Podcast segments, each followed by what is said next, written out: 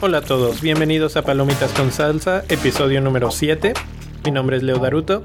Y yo soy Cris Palomitas con Salsa es un podcast dedicado a los amantes del cine como tú y como yo. Platicamos de los más recientes estrenos del cine y de mucho más. Cris, ¿cómo estás? Bien, bien, bien, bien. Lista para empezar el podcast. Ya quiero discutir de los Óscares y también vamos a hablar hoy de la película The Wife, que en español es La Buena Esposa. Perfecto, pues ¿qué te parece si empezamos directamente con el tema de los Óscares? Eh, pues ¿cómo las viste? Hubo unos cuantos cambiecillos ahí en esta, este año, sobre todo el más notorio, el que no hubiera anfitrión en, en la ceremonia. Así es, eso fue el de los principales que todos pudimos notar y pues eso redució el tiempo bastante de, de la transmisión de ser como de cuatro horas y media, ahora se fue a aproximadamente tres horas y media. Entonces, pues eso creo que lo agradecemos todos los que nos gusta ver este, este evento porque sí se hacía bastante largo ya de, o sea, al final ya estabas solamente esperando a que dijeran mejor película y ya, pero súper aburrido ya para el final.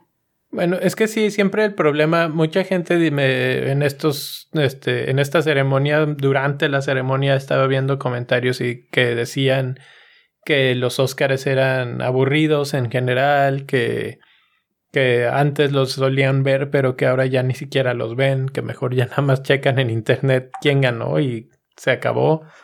Eh, y entonces, pues eso hace que como que pierdan un poco. Y lo que pues hacía el host era tratar de animar la fiesta, pero aumentaba casi una hora. Creo que, si recuerdo bien, el año pasado duraron una hora enterita más. Y en, este, en esta ocasión pues duró tres horas, que aún así es muy largo. Y pues hay cosas que no, o sea, aunque lo intentan porque cortan el micrófono, eh, es la cuestión de los discursos al final de aceptación, que algunos sí se tienden muy, muy largo y no, pues no hay casi que forma de pararlos. Tienen sus, sus cinco minutos de, de expresarlo. Pues sí, la verdad es que se, o sea, se entiende porque también se toman su tiempo. Digo, no te ganas un Oscar cada, Exacto. Cada 15 días. Hay quienes sí, no, no cada 15 días, pero. pero pues sí, o sea, o sea, por ese lado se entiende que cada quien quiera como tener su momento. Y además de eso también es tardado porque se tardan también en llegar a, a hablar. Sí, en lo que se paran. En lo que se paran, se arreglan el vestido o que si se tropiezan y cosas así. Entonces también todo eso toma tiempo y luego mm, que se suben y no pueden hablar. Entonces, sí, en lo, que se recuperan del shock. Del shock. sí, Entonces por eso todo eso, eso, eso no se puede controlar. La y aparte lo de que, bueno, tienen su parte musical y su parte de no sé qué. Entonces, todas esas cosas, aunque la, música casi que se agradece porque es los poquitos ratos de entretenimiento. Creo que también esta última vez no hubo tanta música comparado con otras. sí, o sea, pero también eso fue un cambio. Que no hubo menos música, hubo. O sea, como que se fueron más al grano a los premios. Y a mí me parecía bien. Al, creo que sí extrañé el host en algunas veces dependiendo de quién sea también, porque había unos anteriormente que sí estaban como muy forzados, chistes muy forzados, pero por ejemplo me acuerdo mucho la vez de Ellen, que ella fue la anfitriona, ahí me gustó mucho, o sea, estuvo como chistoso, divertido y como que no se te hizo, bueno, no se me hizo muy largo los Oscars ese día. Entonces, pues también dependía de la persona, pero creo que fue algo atinado, ¿no? Quitar los, los hosts. Yo creo que ya llegó el final de los hosts. Ya no vamos a ver más. Eh, en general, las opiniones que he escuchado es exactamente esto: de que a la gente no le molestó que no hubiera y sí les gustó que fuera más corto. También hay que recordar que nos aventamos un montonal de comerciales, entonces esa parte, eh, pues, inevitable, digamos. Entonces, pues en general muy bien. En general a mí, bien. A mí me gustaron. También me gustó cómo abrió las tres personas al inicio. Me gustó mucho, me gustaron mucho ellas tres. Como que eh, le dieron un toque gracioso y, y pues así las personas que, que pasaron a hablar me gustaron bastante. Bueno, pasando un poco más a esto de los Óscares y pues ya entrando más en, en tema, ¿cuál fue la mayor sorpresa de la noche para ti? Para mí, ah, bueno, la mayor, mayor, mayor sorpresa fue que Roma no ganara la mejor película, que Green Book ganara. Y desgraciadamente no pudimos ver Green Book nosotros. Eh, ya, ya no estaba en cartelera cuando, cuando regresamos aquí a casa y, y bueno, nos la perdimos. Sé que ha de ser buena película, pero creo que en este caso Roma merecía. Y hay esta como teoría conspiratoria de por qué no la gana y terminan dándole mejor un premio de consolación ganando el, la de mejor película extranjera. La teoría es que al ser de Netflix, la academia eh, decide unirse como en bandos y decir aquí hasta aquí llegaste, de aquí no pasas y vas a ganar algunos, sí, porque pues mereces, pero no vas a ganar el de la mejor película, esa, esa no te la vamos a dejar Netflix. Entonces, esa es una de las grandes este, sorpresas para mí. Y la otra sorpresa, así como que mucho menor, pero que también me sorprendió cuando sucedió, fue el premio de efectos especiales, que se lo llevó First Man. Esa yo la verdad creí que la iba a ganar Marvel con eh, Black Panther. Eh, de por sí, sobre todo porque Black Panther venía ganando en otras. Y entonces esa fue una de las películas que, que me sorprendieron en general por la cantidad de premios que se llevaron, que fueron tres. Pero como que yo sentía que andaban con todo. Y este. Y bueno, pues yo creo que esas dos serían mis grandes eh, sorpresas que dije, ¿what? pues sí, a mí también me sorprendió que, que ganara, perdón, Green Book. Porque, pues, todo indicaba que estaba entre Roma o la favorita. Y digo todo indicaba porque, pues, por las reseñas que le estuve leyendo, videos que estuve viendo, o sea, como que esas eran las, las predilectas a ganar. Y desafortunadamente no vimos Green Book, entonces no, no, o sea, no, pues no puedo comparar así. Sí, no Realmente el, el, sí, sí, sí, se, sí, sí se la merece. Aunque también, como dices, así he leído también de la película que es muy buena, trata tema de racismo. Pero también creo que ese tema es uno que le gusta mucho a la academia, el tema de, del racismo. Entonces, bueno, es como, yo la sentí como una película como con un tema muy seguro. y, y faltó ahí que ganara Roma. Digo, para nosotros también que estaba de, pues hecha en México, director mexicano, entonces como para nosotros era como si ganaba mejor película era el súper orgullo. Bueno, es que tenía una, una, implicación tremenda, empezando por lo que ya mencioné de Netflix, que, que hubiera sido un cambio completo de paradigma y por eso es que tengo casi que la certeza de que algo así sucedió.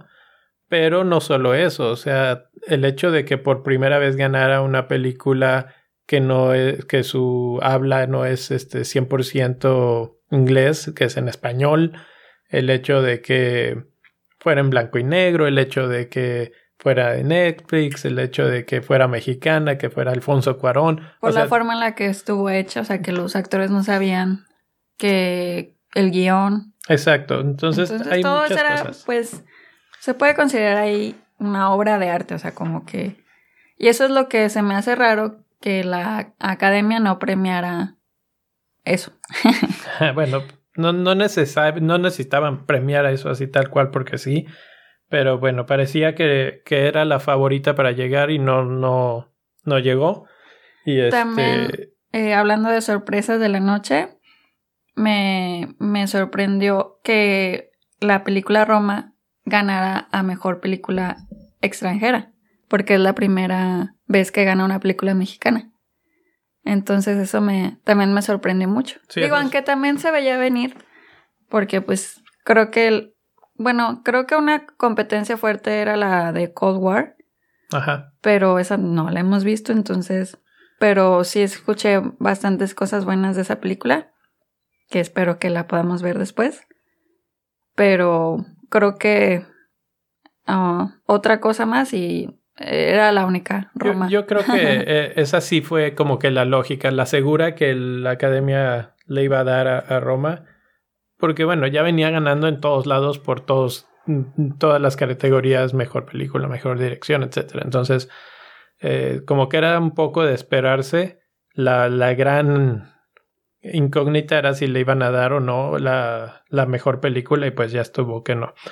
Eh, pero ahora te voy a cambiar el, la, la carta, digamos, y a platicar un poquito sobre la mayor desilusión de la noche.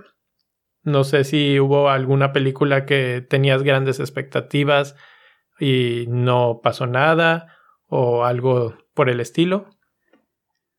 Pues la verdad es que yo eh, y fui y vi todo el evento pensando en Roma. o sea que creo que estaba nominada a 10 Oscars. 10 y se llevó tres. Ajá. Entonces como que sí fue una desilusión eso, que no, no se llevara más, más estatuillas. Y, o sea, creo que no era, no iba a pasar esto, pero fue una desilusión para mí que no ganara Yalitza. sí. O sea, como que se estaba difícil que ganara. Digo, por las contrincantes, no por, por dejar en duda su actuación, pero sí fue una desilusión. Era estado súper bien que ganara, imagínate. En el, fondo, en el fondo todos queríamos que ganara y que... Eh, yo, yo sí me imaginé el momento en el que se subía y decía Viva México y se me iba a salir la lagrimita y todo. Entonces, fue una, una, desilusión. Bueno, y también que no ganara la eh, otra actriz, Marina de Tavira, que ella no ganara también. Aunque creo que eso no, como no hizo tanto revuelo. sí, sí, no fue tan controversial. Ajá, no fue tan controversial, entonces como que dices, bueno, está bien. Pero con Yalitza, ese sí me, me desilusionó. Pues para mí, eh, yo sí tuve una gran desilusión de que la favorita no llegara a ningún lado. Solamente uno de los 10 eh, nominaciones que tuvo y fue para Olivia Colman, que, que, era la reina Ana, y solamente esa, como mejor actriz. Todas las demás este, nominaciones se fueron quedando una, una por una en el camino y, y, para mí eso fue pues sorpresivo y como que una poquito, poquito de desilusión, así como que, ah, ¿cómo es posible? A mí me pareció muy buena película y, y la verdad es que, sé que me quedé con las ganas de que ganara un poquito más. Sí, definitivamente también la, la favorita. Es una gran desilusión. Yo diría que fue la, gran perdedora de la noche en, en, ese aspecto.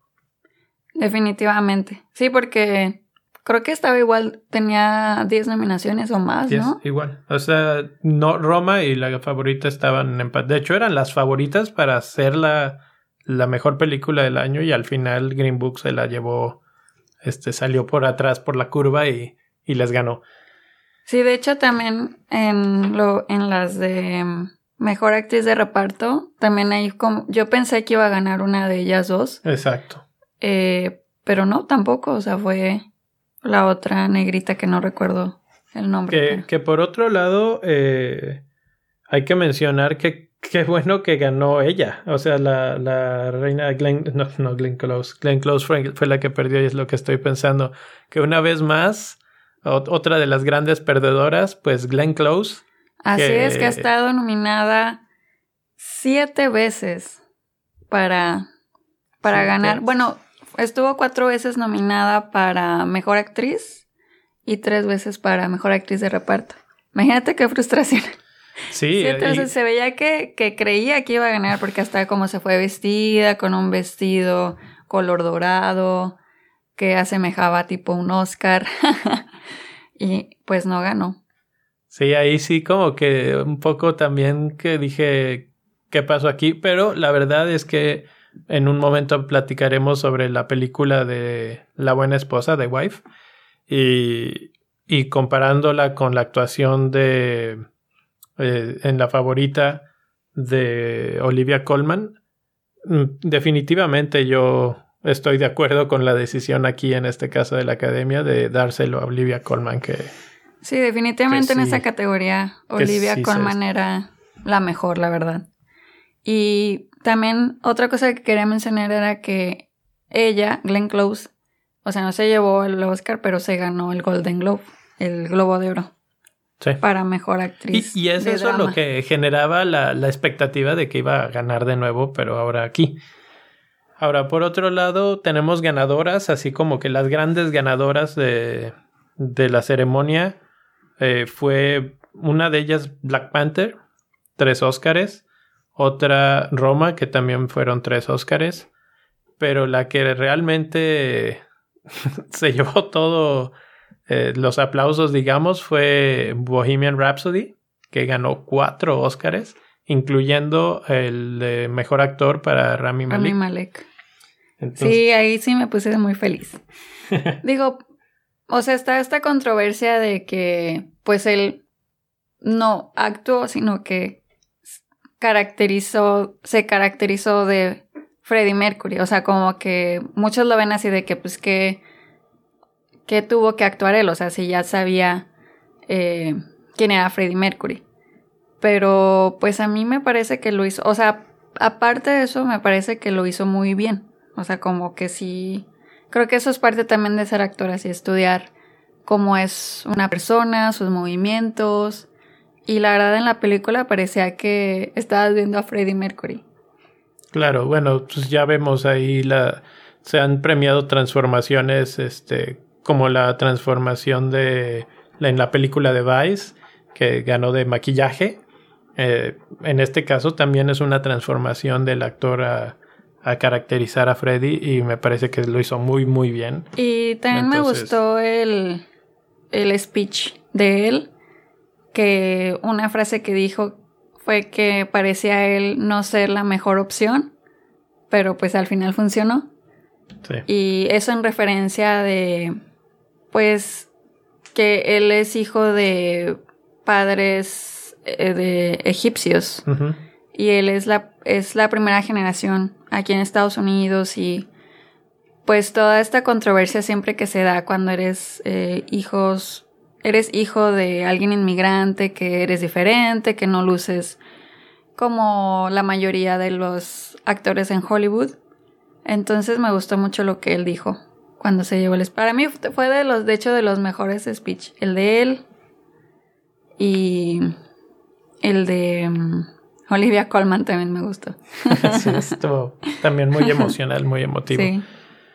bueno, pues yo creo ya nada más para cerrar con este tema de los Óscares, quiero dar dos menciones honoríficas a dos películas, o sí, dos películas que, que también ganaron y que también me dio como que gusto por, por las películas, sobre todo por una, que fue la de Spider-Man Into the Spider-Verse, que ganó a Mejor Animación, una categoría que generalmente es de Disney, de Disney y nada más de Disney. Y aquí, este, la verdad es que se lo merecía con todo Spider-Man. Pero Marvel es parte de Disney, ¿no? Pero esta es de Sony. Ah, ok. y es que yo decía, bueno, pues es de Marvel, Disney. Pero sí ah, es cierto, es de Sony. Hay ahí un poco de colaboración de parte de Marvel, eh, pero la película es de Sony y la animación y todo el trabajo, etcétera, no, no viene del lado de Disney. Entonces, eh, pues ese lado me, gustó mucho porque la verdad el mérito creativo y de animación de esa película eh, como que rompe un poco con lo ya establecido, como que es algo nuevo e interesante, arriesgado. Pues de hecho también en el speech cuando ganó a mejor película los los directores Ajá hablaron de eso, o sea que esta es una película innovadora porque es el héroe, es alguien con el que mucha gente se puede identificar, porque es alguien que habla español, que es afroamericano, entonces no es el clásico héroe, sino que es alguien se podría decir que aplica a muchos. Sí, que, que representa a las minorías. Ajá. Pero, o sea, eso y la animación y que la historia fue bien llevada, de, eso que no pasa tan seguido. La música también. La música estaba muy buena. Si quieren saber más de eso, escuchen nuestro podcast. Ahí está ya el podcast. hemos hablado de, esa película, también hemos hablado de la de Bohemian Rhapsody.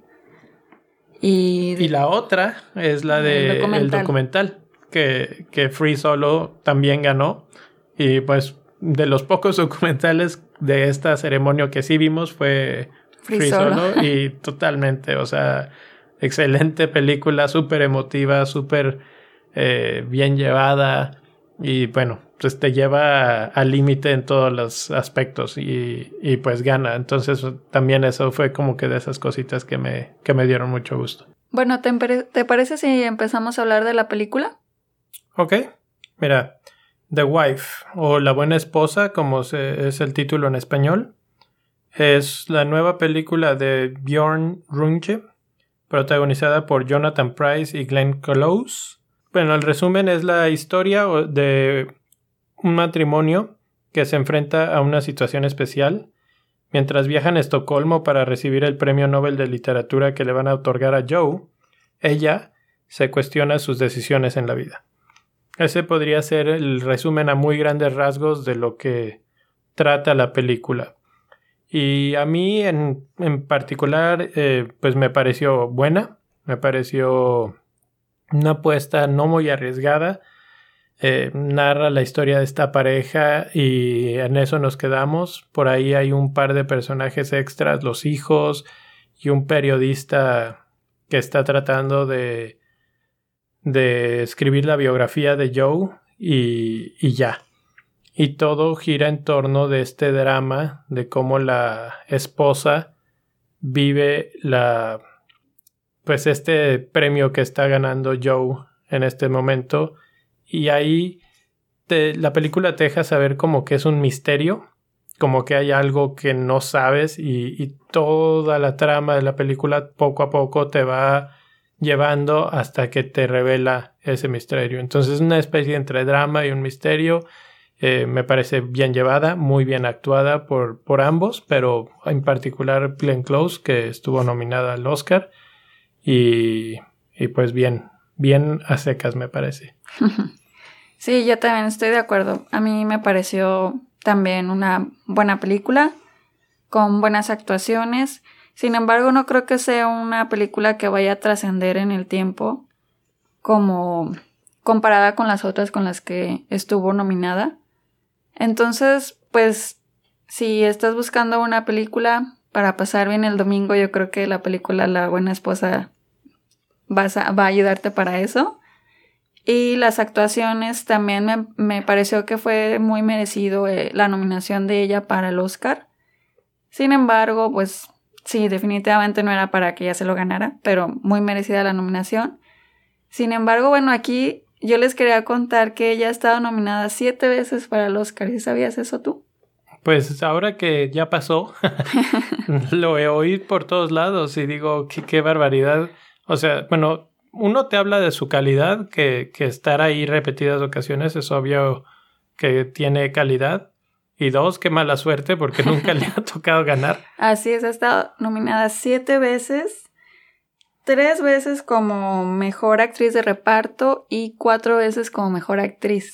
Exacto. Y esta vez en, parecía que ella creía que se lo iba a ganar por la forma en la que se fue vestida, que iba súper guapa, con un vestido en dorado, parecía que era una estatuilla de los Óscares. Entonces, pero yo creo que esa, como mencionamos antes, pues fue como una gran sorpresa que ella no, no se lo llevara, o sea, que no se lo quisieron dar como de consolación. no, bueno, y sobre todo porque ya había ganado en otros festivales. Exactamente, ganó en el Globo de Oro, ella ganó para Mejor Actriz en, de Drama. Entonces, pues sí estaba, o sea, había razón para cuestionarse si ella se lo iba a sacar o no, pero pues resultó que no se lo ganó. Y la primera nominación que ella tuvo para los Oscars fue desde el 1983. O sea, imagínate, o sea, y no se lo lleva. pues no. Ahora, hablando un poco más así como de la película en general, eh, la historia está más o menos partida en dos. Es eh, la historia en tiempo real, digamos, cuando ellos están en Estocolmo y cómo se desarrolla, pues, este tras bambalinas, digamos, de eh, a él lo vamos a entrevistar acá, lo vamos a fotografiar acá, le vamos a, decir cómo son los ensayos para recibir el premio, etcétera, etcétera. Y a ella la, la mandan así como que por atrásito, mira, aquí iba a haber un chofer que te puede llevar de compras y cosas así. Entonces te, te muestran como esa dualidad de las vidas. Eso pasa en tiempo real. Y al mismo tiempo la película te da flashbacks para darte contexto, ¿no? Entonces, cómo se conocieron, por qué llegaron a donde están, porque, como decía hace un momento, eh, ahí se ve que hay gato encerrado. Entonces, los flashbacks son ese recurso narrativo que utiliza eh, la película, el guion, para, para hacerte entender qué es lo que está pasando aquí. Exactamente. Lo cual a mí también se me. Esos flashbacks me parecieron como muy buena, muy apropiados para contar esta historia. Porque es así como tú te mantienes intrigado toda la película.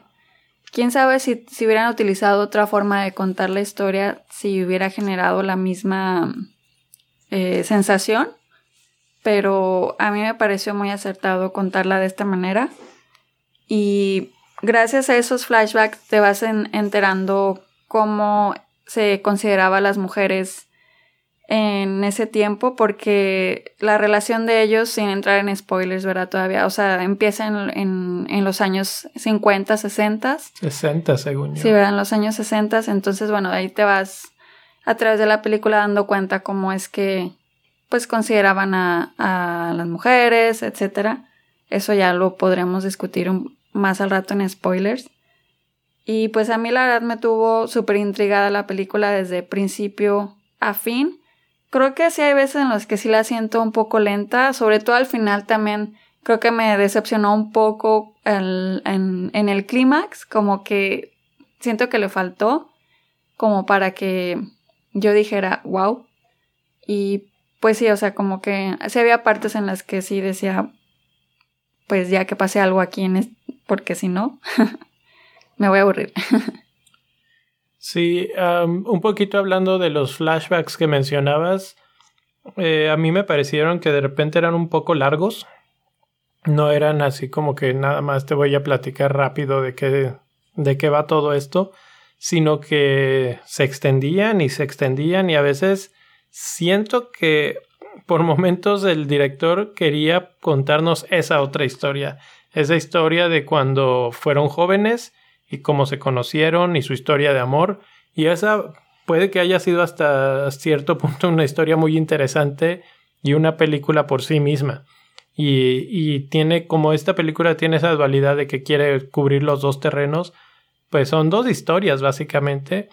Incluso yo siento que ni se parecen tanto entre ellos de jóvenes y de viejos, y no me refiero físicamente que tampoco, pero también en personalidades como que ya han cambiado demasiado.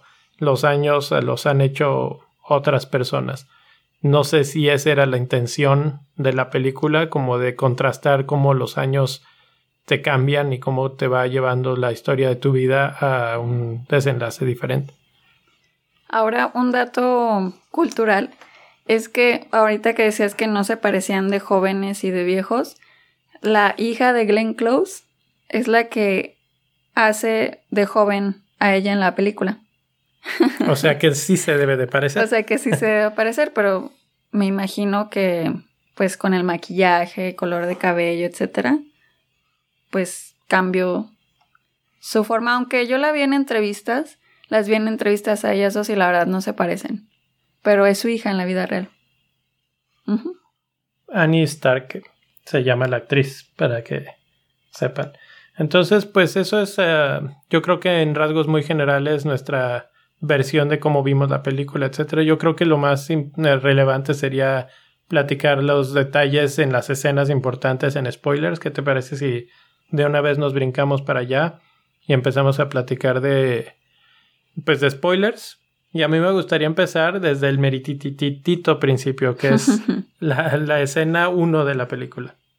Así es, bueno, esa escena em, en la que se muestra un poco la relación de ellos y en ese, esa escena al inicio em, es cuando él está esperando recibir la llamada para saber si se ganó el premio Nobel o no de literatura. Entonces, esa escena te dice muchísimo de, de, de lo que está pasando entre ellos, porque él se ve que la quiere a ella presente cuando le llamen, que pasa así porque le llaman por teléfono y hasta él mismo le dice, ¿sabes qué? Deja que mi esposa se conecte en el otro teléfono para que pueda escuchar lo mismo que tú me estás diciendo.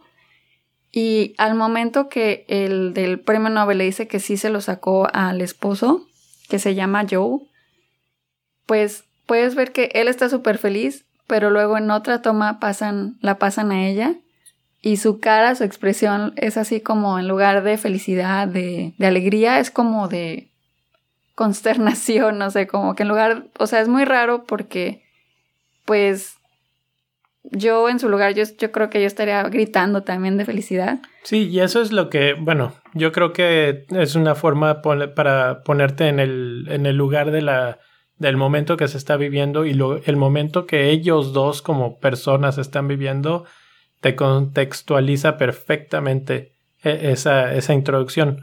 Porque, como dices, él está, bueno, eh, inmediatamente después se pone a brincar en la cama como un niño de cinco años pero esa parte durante la llamada telefónica eh, hay un cambio, un switch de, de, cámara de él a ella, de él a ella, y tú ves los rasgos de cada uno y ella se ve agitada, se ve angustiada, se ve preocupada en un momento en el que no debería de verse así. Entonces es el como que te está diciendo aquí hay más y ahorita te vamos a decir por qué. Exactamente. Y ahí la verdad es una escena muy simple porque ella está sentada con el teléfono y con la pura expresión todo esto nos transmitió. Entonces la verdad, ella, ahí te das cuenta que es una súper buena actriz. O sea, realmente te bueno, a mí me transmitió todo eso. Y desde ese momento yo me puse a pensar, no, pues aquí, aquí hay, aquí hay gato encerrado, como, como dices tú.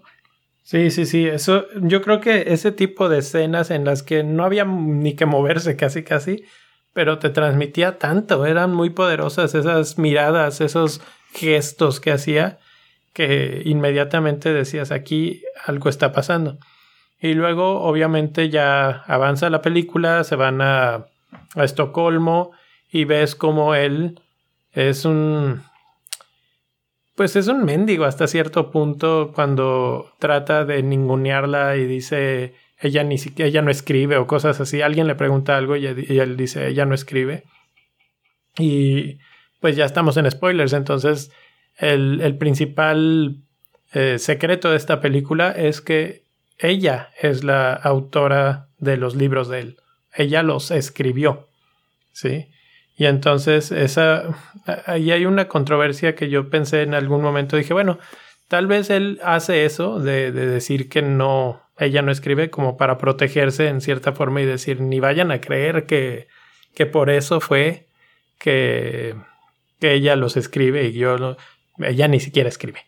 Olvídense de eso. Exacto. sí, de hecho, pues eso, como lo mencionábamos antes con los flashbacks, ahí es donde te cuentan cómo es que ella, pues vamos a decir que decide hacer eso, o sea, como, como entrar en ese juego de conveniencia de que él, es, él llevará el nombre de todo lo que ella escribe. Porque en los flashbacks te describen que ella es muy inteligente, tiene mucha creatividad para escribir y él para nada, o sea, él como que no se le da. Pero llega un punto en la película en que ella fue a una reunión y conoce a una escritora. Y esa escritora le dice que, bueno, más bien esta Glenn Close le dice a esta escritora de que pues la admira y que quisiera ser como ella, etc.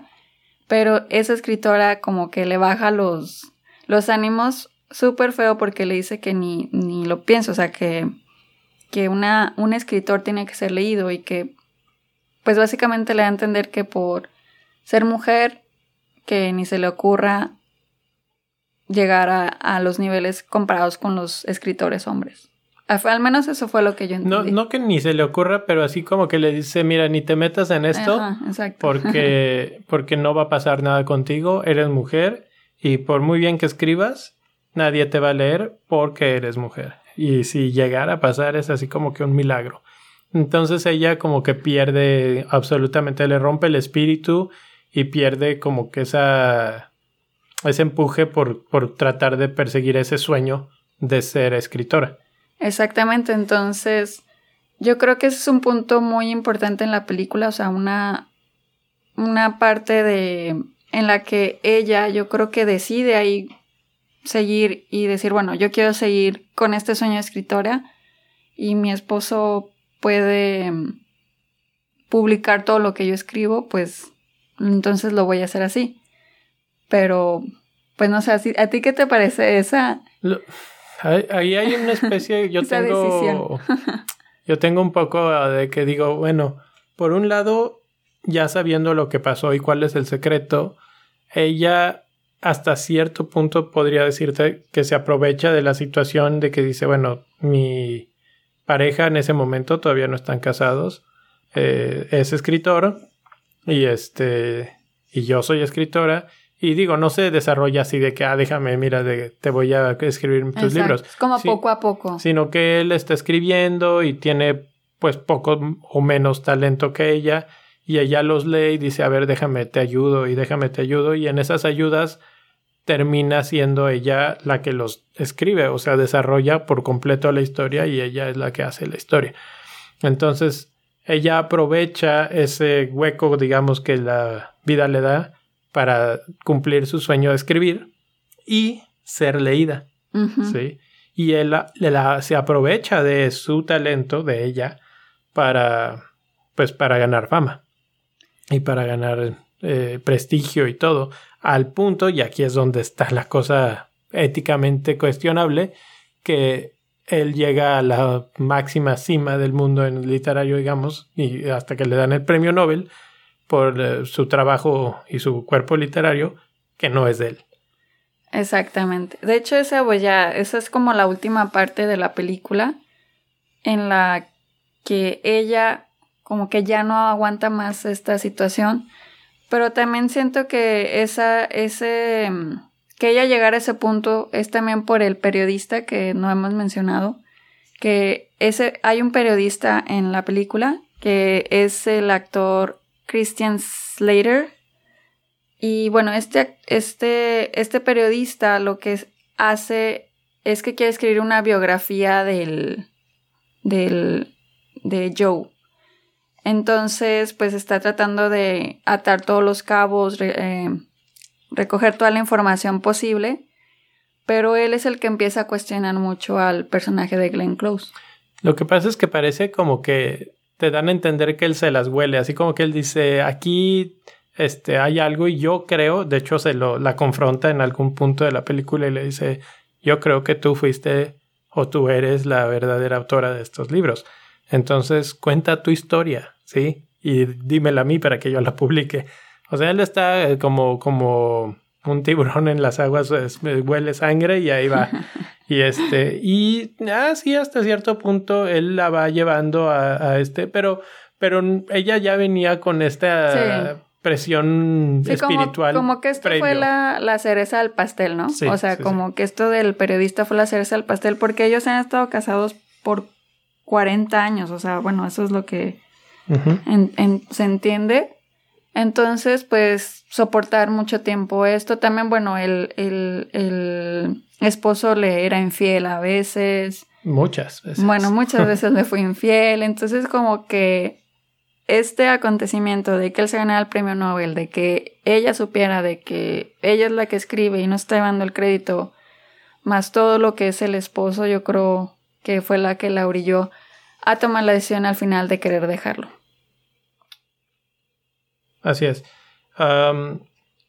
¿Alguna otra cosa, alguna escena en particular que dijeras, esta fue mi escena favorita o algo así? Pues a mí una escena que me llamó mucho la atención, que me gustó, es cuando le entregan el premio Nobel a él. Ajá. Y que él está diciendo su discurso, le está agradeciendo. Y e, a ella la, la toman y la enfocan. O sea, una... Solamente puedes verla a ella. Todo lo demás es oscuro y solamente la ves a ella y ves así su expresión, su mirada de que tiene tristeza, coraje. Rabia. sí, se ve así como que, oh, ya estoy harta de esto. Entonces que se para de, del auditorio y se va. Entonces como que esa es una escena que a mí se me quedó muy marcada, muy... Em, que se me hizo muy buena actuación también de ella. Y al fin, y también yo sentí así como que, ay, qué bueno que ya lo va a dejar. Sí, porque en ese momento le dice, hasta aquí llegamos, ya, no soporto, no te soporto más. Así es, o sea, como que ya por fin que ella se decidiera a, pues, seguir su vida y a intentar a, a ser independiente, a luchar por sus sueños, etcétera. Sí, ah, a mí también esa parte, yo creo que esa, esa escena, ese pedacito fue de los que más, más poderosos se me hicieron y definitivamente también así como dices, ah, bien, ya, por fin. Ya por, fin. se despertó y se, se va a quitar de este, digo, ya bastante, bastante tarde. La eh, verdad sí se puede ver como tarde porque pues se ve que ellos ya están grandes, así ya. Exacto. Pero esto, todo esto me recuerda un poco, ah, hablando de pues que ella era la autora intelectual, se podría decir, de, de todo su trabajo, de un post que hace poco vi de Pictoline que se llama Hidden Figures. Y voy a leer así lo que, lo que dice porque habla precisamente de este tema de que algunas mujeres en su momento no fueron reconocidas por sus contribuciones, en este caso científicas, y cómo es un tema histórico que se repite una y otra y otra vez, y esto pues, es básicamente lo que la película nos platica, ¿no? Dice, cuando era estudiante, Jocelyn Bell descubrió los pulsares, restos de estrellas masivas. Sin embargo, su profesor acabó, llevándose el Nobel. Liz Meitner trabajó con Otto Hahn en el descubrimiento de la división de átomos. No se le acreditó en el Nobel como coautora de la investigación. Junto con su esposo, Joshua, Esther Lederberg desarrolló un método para transferir bacterias. Tampoco se le reconoció con el Nobel. Los experimentos de Isabella Carle ayudaron a clarificar la forma de las moléculas. Su esposo, su esposo Jerome lamentó que no le otorgaran el Nobel también a ella. Y por último, Rosalind Franklin fotografió el ADN y fue fundamental en el descubrimiento de su estructura. Ni siquiera fue mencionada en la ceremonia de premiación.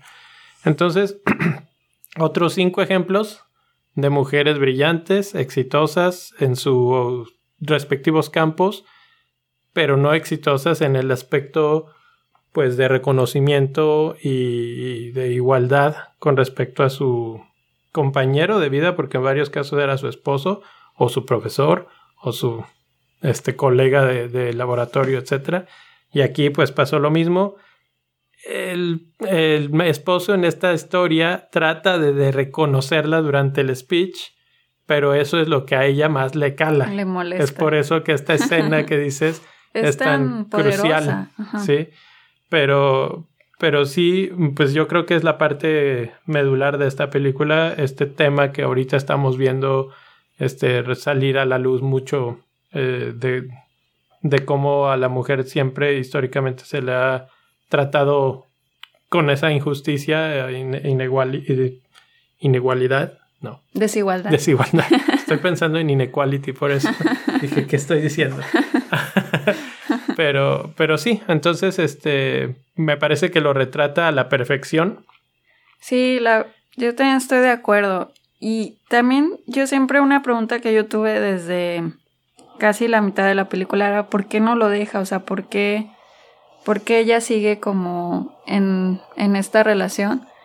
Pero bueno, o sea, como, como bien lo dices, o sea, ella mm, tuvo que ceder mucho para poder lograr sus sueños, como todas estas mujeres que probablemente no encontraban otra forma más que a través de, de su esposo.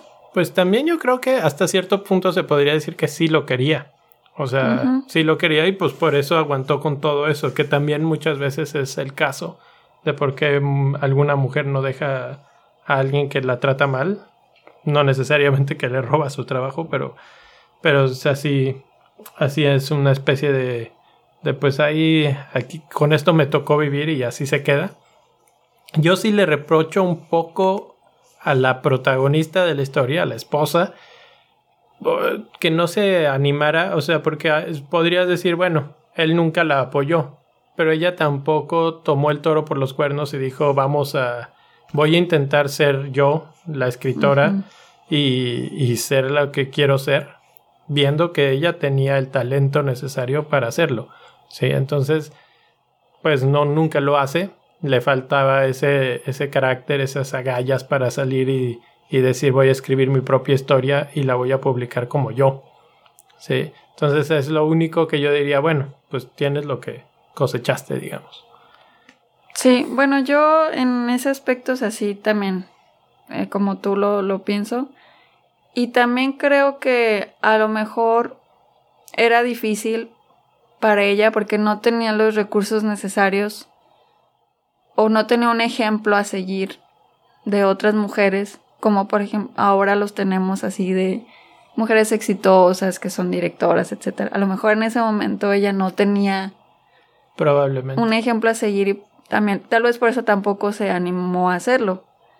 Pero sí también mucho recae en que ella no no no tuvo esa valentía, ¿verdad? Para aunque no hubiera un ejemplo, pues para hacerlo por ella misma. Bueno, pues creo que eso ya cierra un poco la conversación. Eh, ya nada más para finalizar, ¿cuántas estrellitas le das a la película? Le voy a dar cuatro estrellas. Cuatro estrellas, yo creo que yo le doy 3.5. Ok. 3.5. y pues es todo lo que tenemos por hoy. No olviden suscribirse al podcast. Y recuerden que pueden mandarnos sus comentarios en redes sociales. En Twitter estamos como Salsa Palomitas y en Instagram como palomitas se salsa. Ya saben que ahí pueden escribirnos, mandando mensajes, lo que sea, y les vamos a estar contestando todo lo que ustedes quieran. Sí, platíquenos qué, qué les pareció, si la vieron, creen que merecía el Oscar, creen que esta película está divertida, entretenida, aburrida, como, como la vieron. Y bueno, pues eso es todo. Nos despedimos. Bye. Bye.